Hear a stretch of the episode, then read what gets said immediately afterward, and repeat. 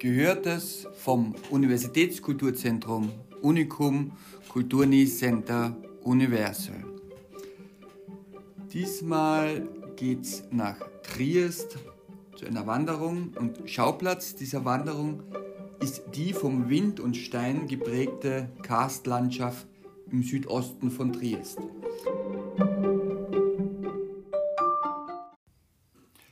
Nun zum zweiten Teil des Vortrags von äh, Michael Wedekind zur Operationszone Adriatisches Küstenland.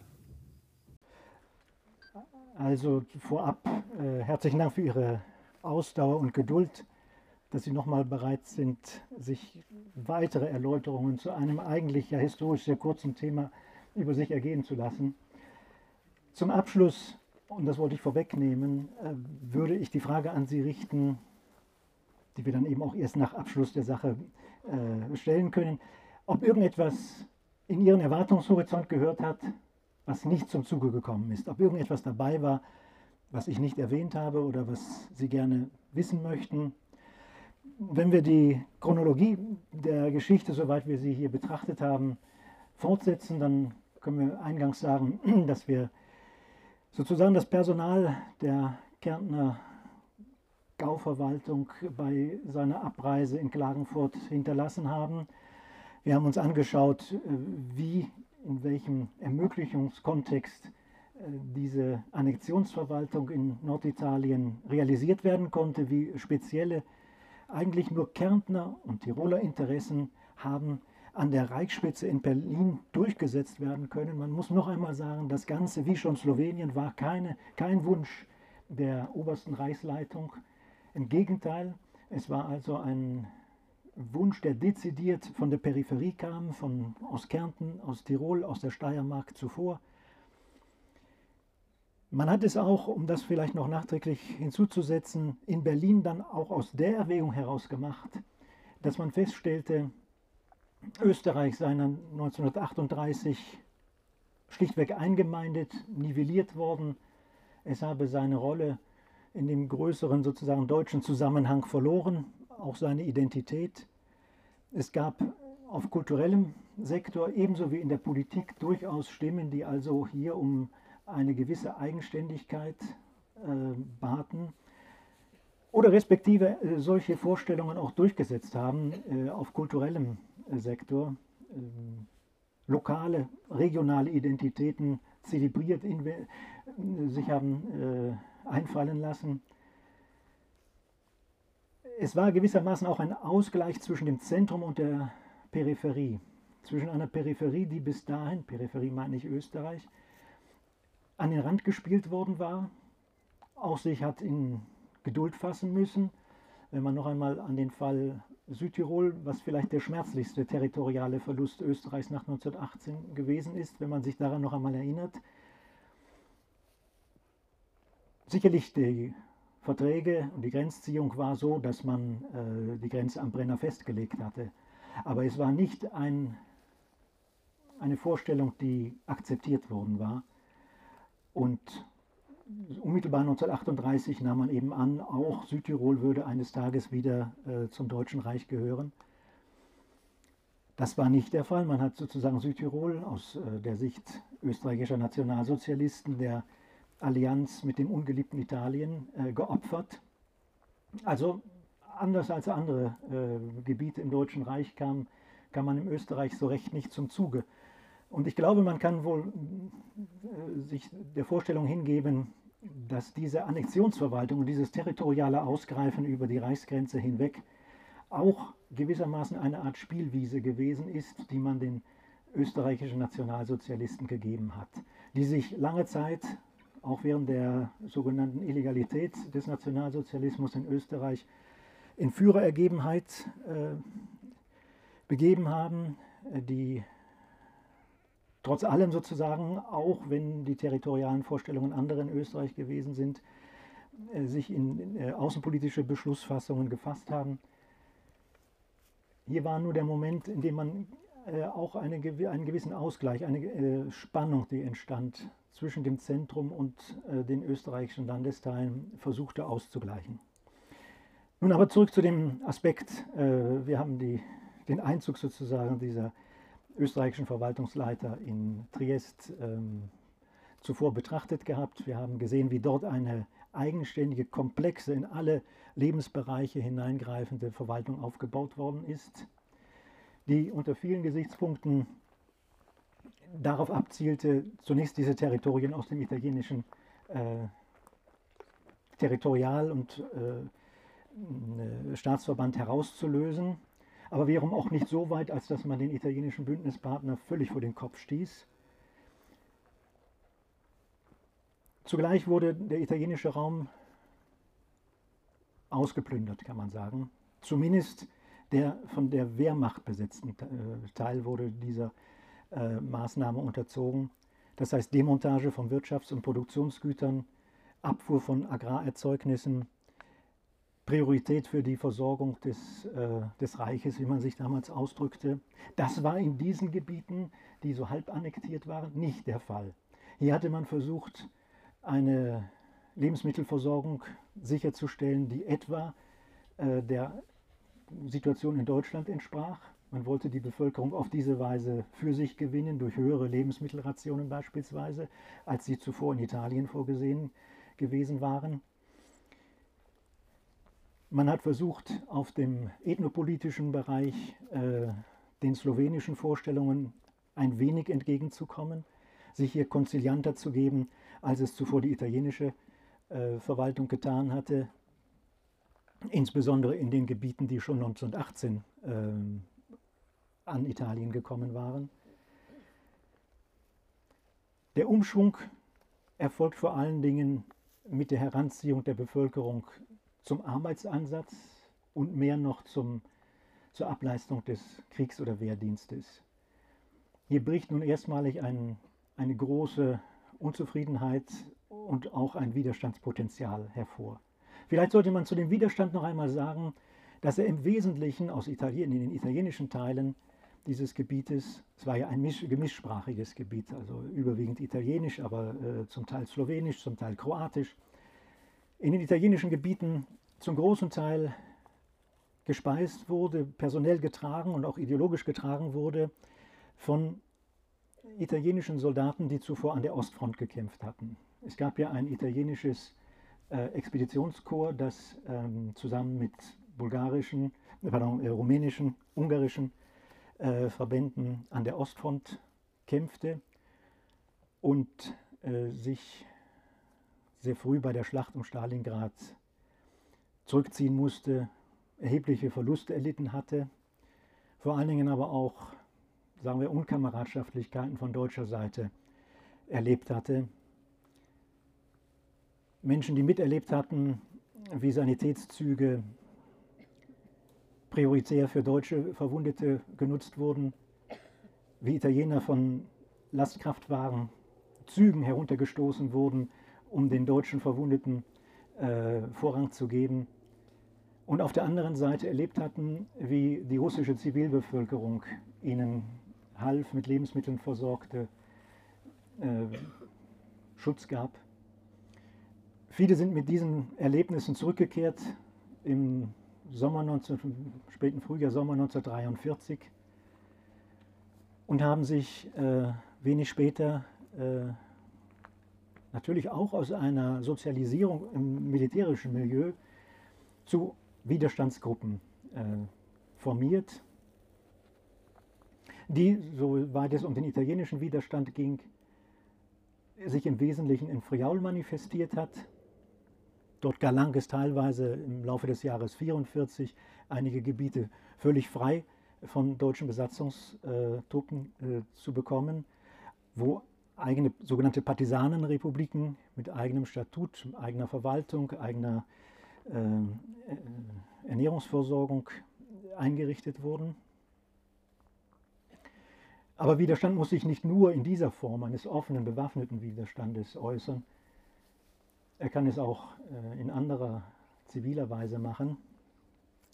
Zumindest in diesem Moment kommt jene Figur ins Spiel, Odilo Globocnik, von dem wir vorhin schon gesprochen haben, der zuvor in den besetzten polnischen Gebieten im Wesentlichen die industrielle Ermordung äh, der Juden in Vernichtungslagern organisiert hatte, aufgrund verschiedener Konstellationen, persönlicher Bereicherungen, Meinungsverschiedenheiten um die Eindeutschung gewisser polnischer Gebiete führten dazu, dass er von dort aus dem Distrikt Lublin abgesetzt wurde, als für untragbar gehalten wurde und im Juli 1943 äh, sozusagen freistand und Wenig später ergab sich also die Situation, dass dieses Gebiet äh, militärisch besetzt wurde und sofort kam natürlich auch die SS mit ihren verschiedenen äh, Einheiten hier zum Zuge.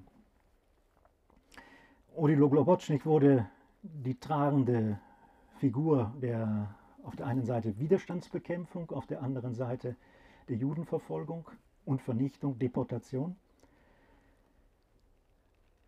Und dazu gehörte auch die Erwähnung des ähm, Polizeihaftlagers, so ist wohl der korrekte Ausdruck, der Risiera di San Sabba. Das ist eine ehemalige Reisschälfabrik in Triest, die als ja, Haftlager, teilweise aber auch als Tötungslager hergerichtet wurde, indem es einen Gaswagen gab, in dem äh, Juden vernichtet wurden. Man hat die Motorengeräusche dieses LKWs versucht durch äh, Musik von, äh, äh von äh, Spielplatten äh, zu übertönen. Andere, aber auch aus dem politischen Widerstand, sind regelrecht hingemetzelt worden, teilweise verbrannt sind die Überreste äh, ins Hafenbecken von Triest äh, geschüttet worden. Zu Ende der Besatzung hat sich der damalige letzte Kommandant persönlich per Handschlag von den Inhaftierten, den übrig geblieben, verabschiedet und damit war diese Episode abgeschlossen, zumindest für viele. Denn es ist ein Thema, über das lange auch nicht berichtet worden ist. Und äh, wenn es von italienischer Seite geschah, dann oft auch in Unkenntnis der deutschen Akten man tendierte ein bisschen zu einer sehr oberflächlichen Beurteilung äh, der deutschen Besatzungsverhältnisse. Man hat nicht gesehen, dass das Dritte Reich im Wesentlichen auch ein Faktor innerer Auseinandersetzungen gewesen ist, dass es nicht ein monolithischer Aufbau ist, dass es nicht so eine Führerdiktatur gab, sondern dass es ständig in Konkurrenz untereinander äh, liegender Herrschaftsträger äh, gestanden hat und dass sich gerade in den Reibungen dieser verschiedenen Herrschaftsträger mit ihren unterschiedlichen Interessen und Ressortbelangen noch schärfere Maßnahmen gelegentlich sozusagen systeminhärent vermieden worden sind. Judenvernichtung, da dürfe ich vielleicht noch kurz darauf eingehen, ähm, bedeutete hier zweierlei. Auf der einen Seite gab es eine relativ große äh, jüdische Gemeinde in Triest, das war die drittgrößte Italiens mit etwa 1500 Mitgliedern. Und zum anderen war Triest seit 1938 eines der letzten Tore sozusagen, aus dem man aus dem von Deutschland dominierten Europa herauskam. Unter bestimmten Bedingungen und bürokratischen Voraussetzungen war es möglich, über Triest auszuwandern. Es gab äh, bestimmte Abkommen, internationale Abkommen, die äh, von italienischer Seite geschlossen worden waren, und so kann man also in den Statistiken Triests sehen, wie zunächst vor allen Dingen österreichische Juden versuchten, über Triest auszuwandern. Die Listen werden länger, umfassen dann rasch Juden aus der Tschechoslowakei, Polen, Ungarn, Rumänien. Ab den Beginn der 1930er Jahre sind ungefähr 120.000 äh, europäische Juden über Triest ausgewandert. Viele haben es dann schließlich faktisch doch nicht aus Triest herausgeschafft. Ihre Mittel waren begrenzt.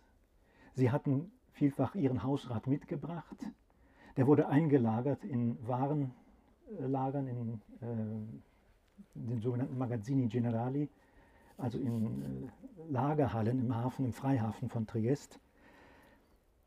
Und einigen war es zum Schluss nicht mehr möglich, entweder den Transport dieser Waren oder ihres Hausrates, ihres Gutes die Nationalsozialisten sprachen von Umzugsgut, das war der offizielle Terminus, ähm, die Einlagerung weiterhin zu bezahlen oder überhaupt auch die Weiterreise zu bezahlen. Eine Passage, eine Schiffspassage nach äh, Palästina oder nach Amerika, vielfach nach Argentinien, überwiegend aber nach Palästina, äh, Palästina zu bezahlen. So blieben also viele hier hängen. Und als äh, schließlich äh, die SS die Hand auf dieses Umzugsgut legte, begann also ein degutanter Streit zwischen italienischen Behörden, die sich nicht gegen das Verfahren als solches stemmten, und den deutschen Behörden, wem denn nun diese Güter gehörten. Auf deutscher Seite stellte man sich aus dem Standpunkt, es seien ja überwiegend deutsche Staatsbürger gewesen, die ausgewandert seien, mithin sei also das Gut auch deutsches Gut.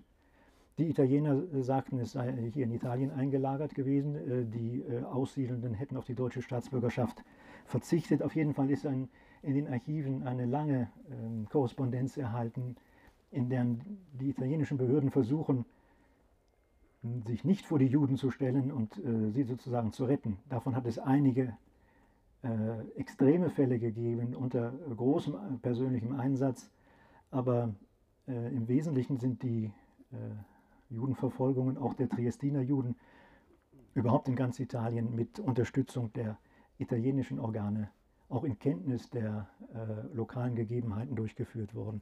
Es ging vor allen Dingen um die, um die Finanzen, die dabei zu erwirtschaften waren. Es schließt sich dann ein Bogen, vielleicht können wir damit auch dann abschließen, ähm, hin zum, zu einem Detail dieser äh, dieses Umzuggutes, das nämlich hm, teilweise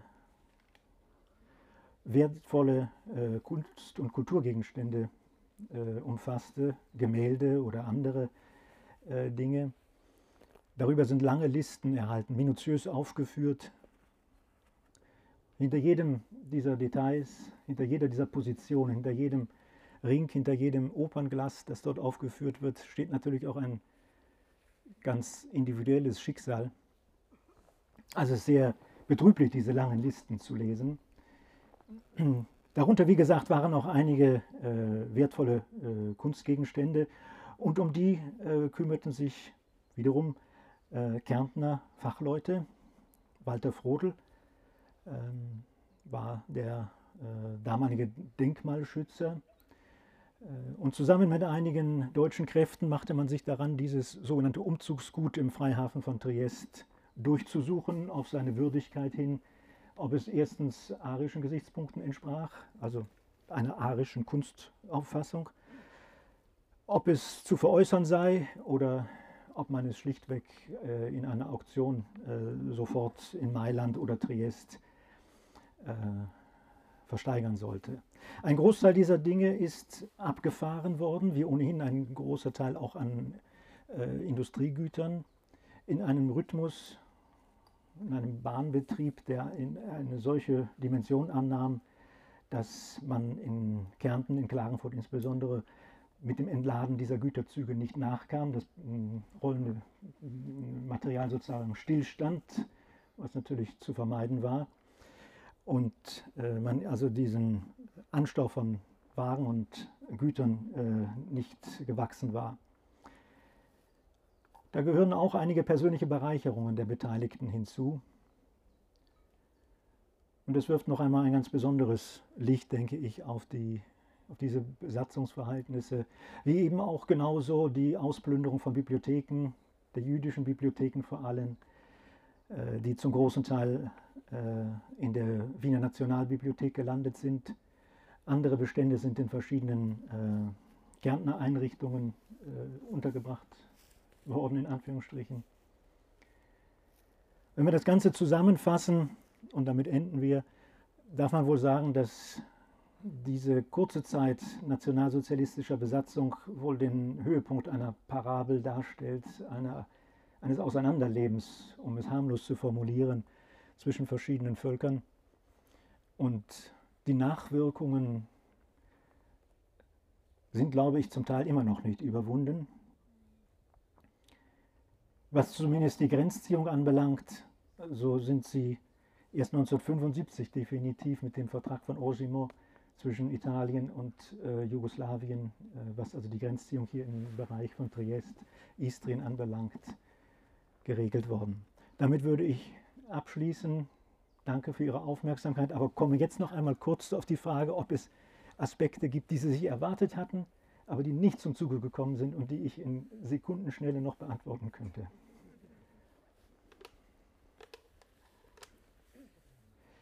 Der Hunger ist größer offenbar. Äh, Zuerst einmal einen Applaus.